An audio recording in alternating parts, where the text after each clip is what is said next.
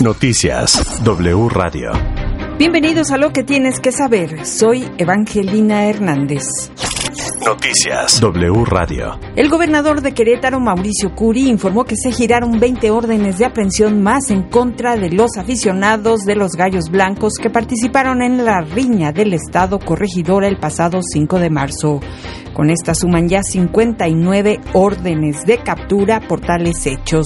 De este total, 39 órdenes ya fueron ejecutadas. El gobernador afirmó que se sigue pidiendo información a la Fiscalía de Jalisco y al Club Atlas sobre los 19 aficionados jaliscienses que participaron en los hechos violentos. La diputada del PRD, Edna Díaz, negó tener algún vínculo con el presunto cabildero italiano con el que se le ha ligado y se deslindó de las acusaciones en su contra porque supuestamente fue ella quien le permitió el ingreso al recinto de la Cámara de Diputados. Yo no tengo la facultad, aseguró, de controlar los accesos.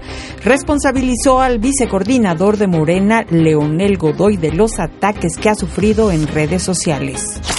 En las últimas 24 horas se registraron en el país 749 nuevos casos de COVID-19 y 43 fallecimientos, con lo que ya se reportan lamentablemente 323.727 mexicanos muertos en dos años de pandemia.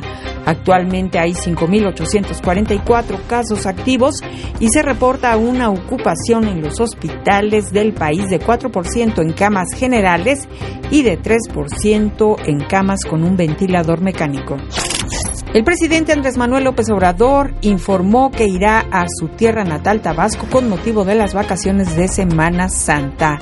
Irá en un vuelo que va a salir del Aeropuerto Internacional Benito Juárez de la Ciudad de México y no por el recién inaugurado Aeropuerto Felipe Ángeles.